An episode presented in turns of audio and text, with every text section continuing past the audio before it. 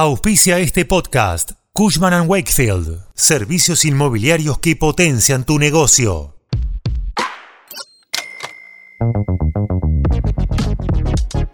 Tras el triunfo de Javier Milei en las elecciones, ahora toca el turno de analizar qué pasará con el FMI y la renegociación de la deuda. Quédate que te lo contamos. Cuando arranca el día, en el tren volviendo a casa o mientras salís a caminar, nosotros te contamos qué pasa y te hacemos la economía más fácil. Soy Fernando Bolán y esto es Economía al Día, el podcast de El Cronista. Seguinos en nuestro canal de Spotify y escuchanos todas las mañanas.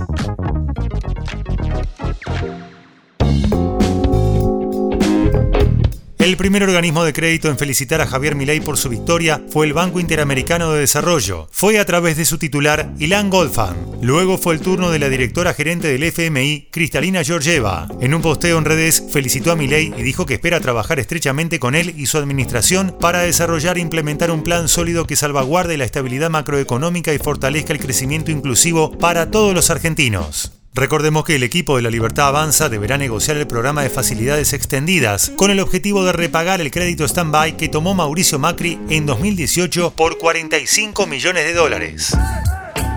El staff técnico del FMI tendrá que hacer la última revisión del año de la economía argentina, pero lo hará con la vista puesta en el cambio de gestión más que en las metas previas, donde en las últimas oportunidades marcó los desvíos de la gestión de masa en el rol de ministro y candidato. Tras contactos previos durante la campaña, desde el fondo llegaron advertencias sobre la dolarización. No reemplaza un plan económico, advirtió uno de los principales economistas de la entidad, el director para el hemisferio occidental, Rodrigo Valdés. Por su parte, el exsecretario de Hacienda de Chile dijo que para salir de esta situación se necesita un plan económico firme y creíble y que tenga el respaldo de una firme mayoría. Pareciera que el plan dolarizador del libertario deberá esperar. Las cuentas que hacen los analistas destacan que las reservas del Banco Central son negativas por cerca de 11 mil millones de dólares, mientras que hay unos 45 mil millones de dólares de deuda comercial por importaciones de bienes y otros 10 mil millones de dólares por servicios. Ah, y a todo esto hay que sumarle los vencimientos con el FMI del próximo año, con el que ahora habrá que sentarse a negociar. El líder de la Libertad Avanza apunta a la hoja del balance del Banco Central y a una unificación cambiaria, aunque en el PRO plantearon un desdoblamiento. El escenario aún es incierto. Esto fue Economía al Día, el podcast de El Cronista.